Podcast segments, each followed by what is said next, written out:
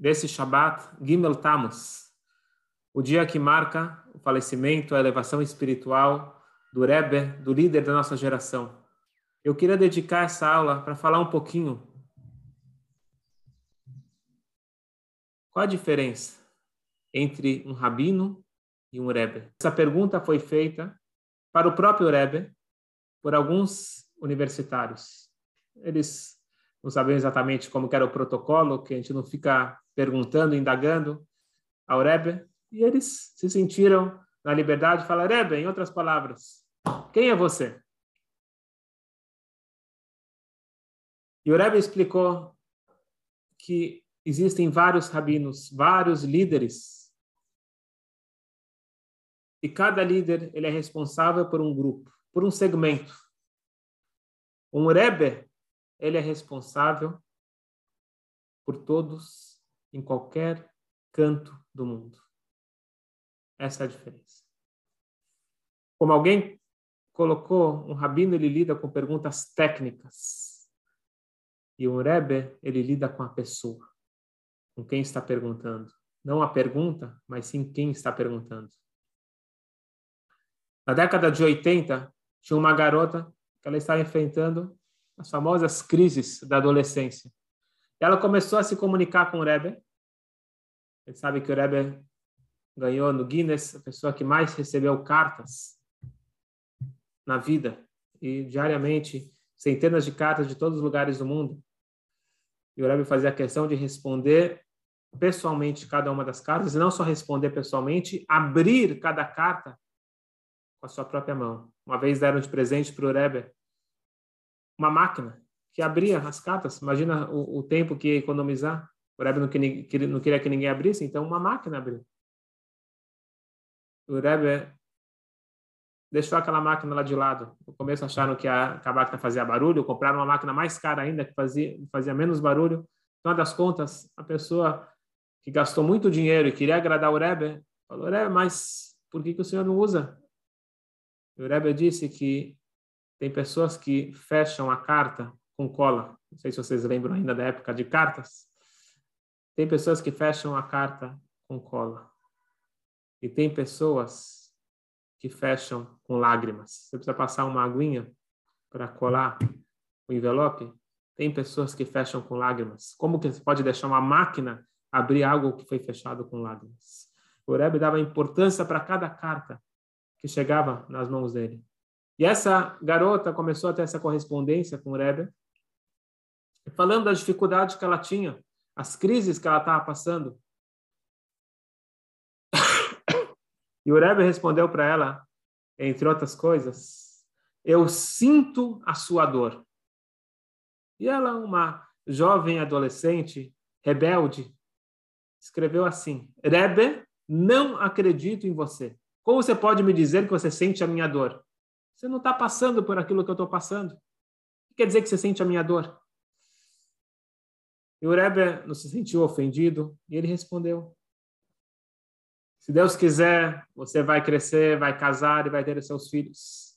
E quando o seu filho começar a época da dentição e estiver nascendo o primeiro dentinho, e a criança vai estar chorando de dor, você, como mãe, vai estar sentindo a dor dele. Ah, mas o dente não é seu, o dente é do seu filho. Pela ligação, pelo amor que vocês têm, você vai sentir a dor da gengiva do seu filho como se fosse na sua própria gengiva. É justamente este o significado de um Rebbe. Um Rebbe não é apenas um líder espiritual, não é apenas alguém que dá conselhos, é alguém que sente cada um do seu povo. Rebbe, Reish Beit Yud, forma Rosh Benei Israel, a cabeça do povo. O que, significa cabeça? Nós já aprendemos que existe o grande organismo, e por isso a importância de nós termos interação entre as pessoas, porque cada pedacinho ele é uma peça chave e importantíssima e cada parte faz a, a, acaba formando todo, mas para o organismo ser um organismo vivo precisa algo que una todo o organismo para se tornar um único organismo e não diversas partes independentes. Essa é a função da cabeça. A cabeça é quem une todas as pequenas partes para se tornar um grande organismo. O verdadeiro líder é aquele que se preocupa com todos e ao mesmo tempo com cada um.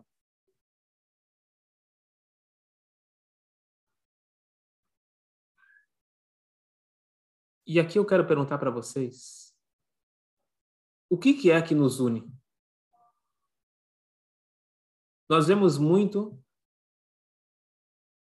demonstrações de união, ou talvez pelo menos simpatia, no momento de dor. E nós temos todos, falando especificamente do povo judeu, nós temos uma dor coletiva, que é o antissemitismo, o holocausto, tragédias, perseguições. E muitas vezes nós somos focados no, na união através de problemas. Então, quando somos atacados em Israel ou em outros lugares do mundo, a gente sente essa união. E o Rebbe passou por esses momentos. O Rebbe nasceu em 1902, o Rebbe passou pelas guerras, o Rebbe passou pelo comunismo, passou por momentos bastante difíceis. O seu próprio pai acabou falecendo devido ao que ele sofreu com o comunismo, perdeu um irmão no Holocausto. O Rebbe passou por diversas atrocidades, mas quando o Rebbe assume a liderança, o Rebbe diz que nós precisamos nos unir com amor e não com dificuldades. É o amor que vai nos unir muito mais forte. O Avat Israel, o amor ao próximo. Isso explica por que, que o Rebbe não tirou um dia de férias? 42 anos de liderança não tirou um dia de férias, porque a cabeça tem que estar o tempo todo ativo, cuidando para que o organismo esteja unido, para que o organismo esteja funcionando.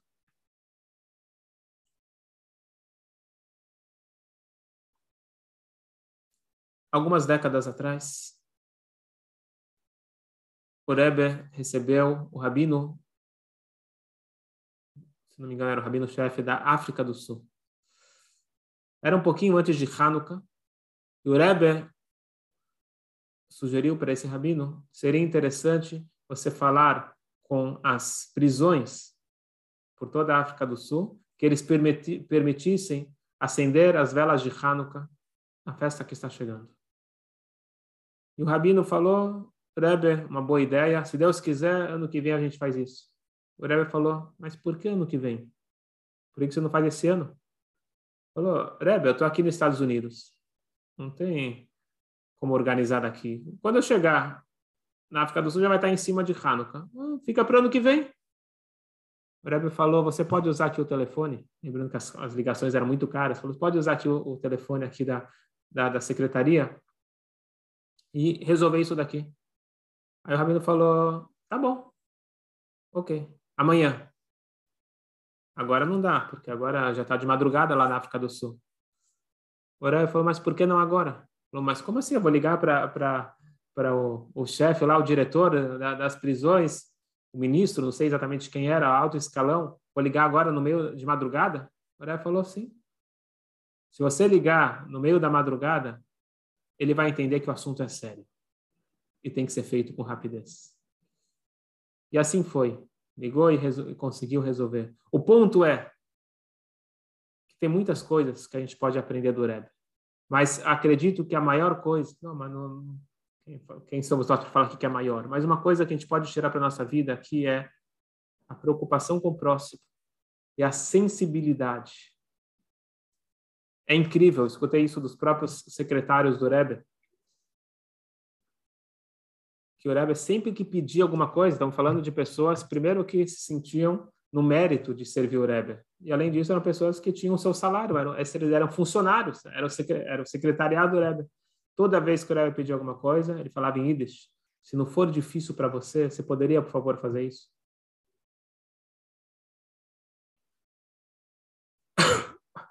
uma história típica. O, o Rebbe ele recebia as pessoas em audiência particular três vezes nos primeiros anos, três noites por semana, e era praticamente a noite toda até amanhecer, várias vezes. madrugada dentro, e a esposa do Rebbe não ia dormir até o Rebbe chegar, porque o Rebbe tinha um costume, por mais ocupado que ele fosse, toda vez que ele chegava em casa, ele dedicava 10 a 15 minutos para tomar chá com a sua esposa e conversar. E o Rebbe falou que ele não abria mão disso. A hora que fosse, ocupado que tivesse. Então, um pouquinho que a gente pode aprender, nós que nos consideramos tão ocupados, como a gente precisa ter essa sensibilidade, no caso para o casamento, para os filhos, para todo mundo. Entender como nós podemos ser mais sensíveis e podemos nos unir através do amor. Mas a história que eu ia contar, que o Rebbe sempre 10 minutos antes de ir para casa, na verdade, na verdade, quando ele estava se organizando para sair do escritório, ia demorar 10 minutos até ele andar até em casa, ele pediu para o secretário toda noite, liga para a minha esposa, se não for difícil para você, liga para minha esposa, avisa que eu estou chegando. Toda noite, para não chegar e é, de surpresa. E o Rebbe uma vez falou para o secretário, por favor, já era bem tarde, de madrugada, ligue para a esposa, por favor, se for difícil para você.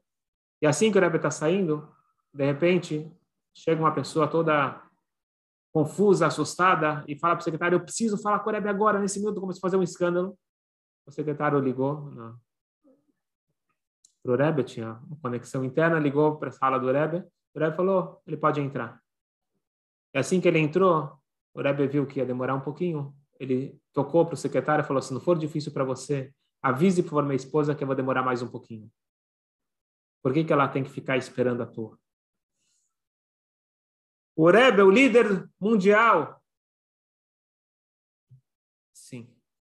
Olha a sensibilidade, a preocupação com o próximo, preocupação com os mínimos detalhes do próximo. E você vê nas cartas do Rebbe, o Rebbe fala, desculpa que eu, não, que eu demorei para responder, e ele explica por que, que demorou para responder. Quem precisava explicar? Você já está respondendo, fica feliz. Não. O Rebbe fazia a questão de ter essa sensibilidade com cada um, seja adulto, seja uma criança, seja uma pessoa importante, uma pessoa simples, todos são importantes. O dia de Gimel Tammuz não é apenas um dia de memória, de nostalgia do passado. A Kabbalah, o Zohar diz que no momento que a alma se desprende do corpo, nesse momento, a alma está mais forte, a alma está mais livre. A alma ela consegue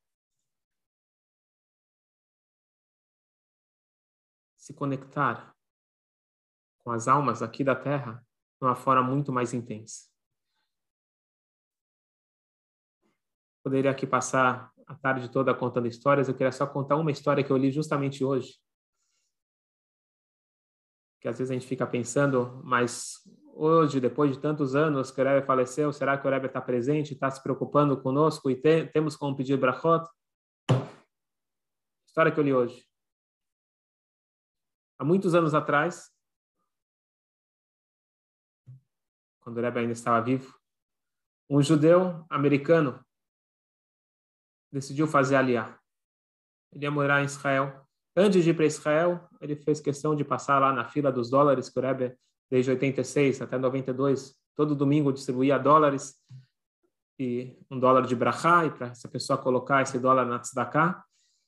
Ele foi na, na fila do dólar, o Rebbe deu para ele, ele falou que estava indo para Israel, o Rebbe deu para ele um dólar, deu para ele brachot, e depois ele falou, o Rebbe entregou um segundo dólar e falou: esse daqui é para o motorista de táxi.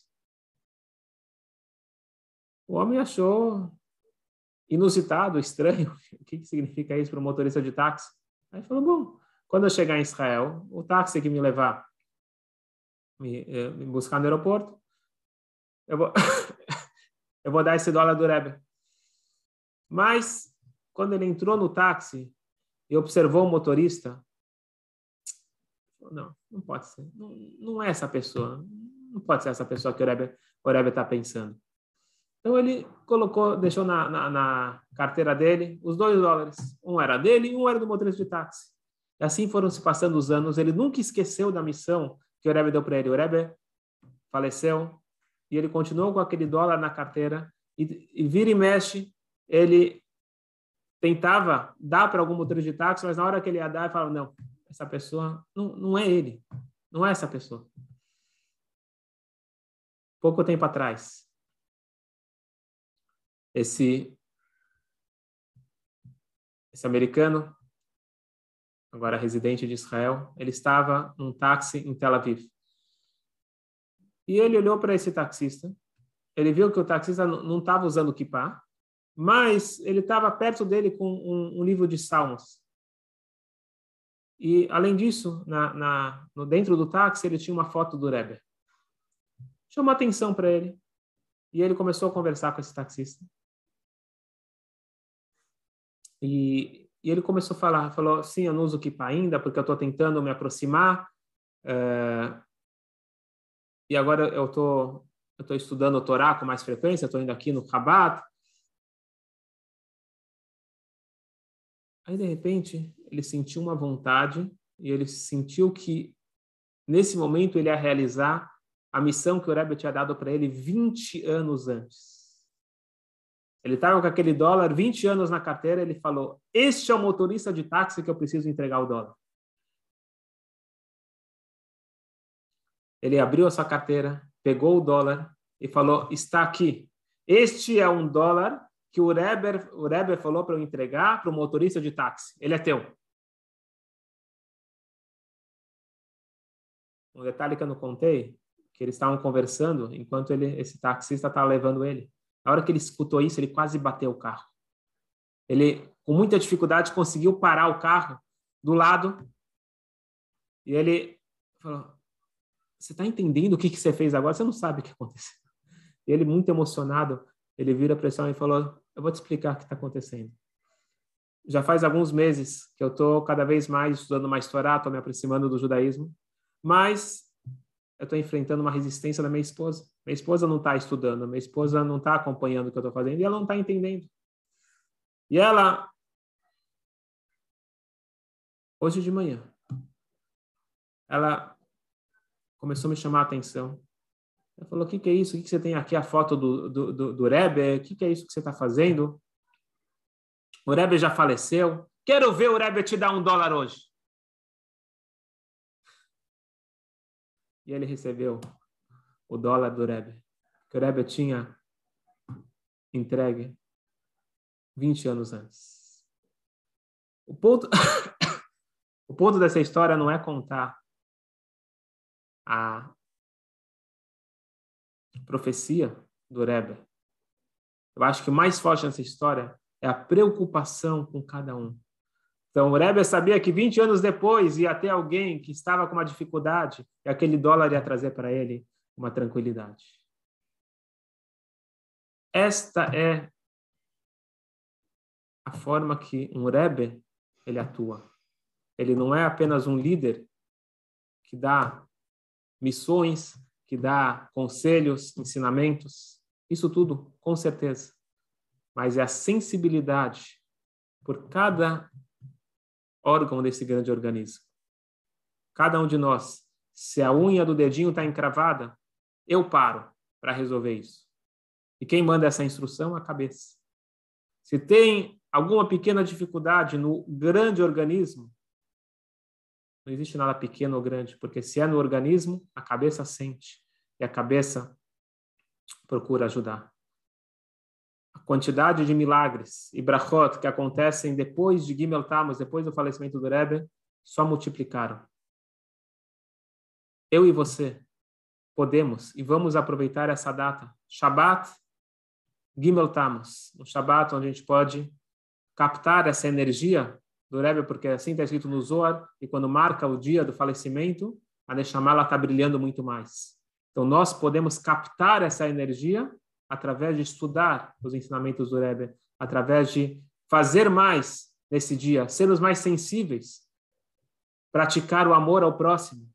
Isso tudo são formas de atrair essa energia, essas brachot, esse dia tão especial, ainda mais que cai junto com o Shabat. E recomendo a todos escrever uma carta que vai ser depositada direto no túmulo do Rebbe. Você pode fazer isso pela internet, por e-mail, tem no site Oel, só procurar O-H-E-L, Oel, Rabat, você vai encontrar uma forma de mandar uma carta para o Rebbe, pedindo para o Rebbe intervir ao nosso favor, que a cabeça cuide do, do pequeno órgão, mas ele faz parte de um organismo, e a cabeça está preocupada, e a cabeça tem como nos ajudar a pedir tudo o que nós precisamos. Vamos então escrever essa carta por ser Shabat. Shabat a gente não pode escrever, então a gente vai escrever ou na sexta-feira, antes do Shabat, ou sábado à noite, e aproveitar essa energia e mais do que tudo, colocar na prática.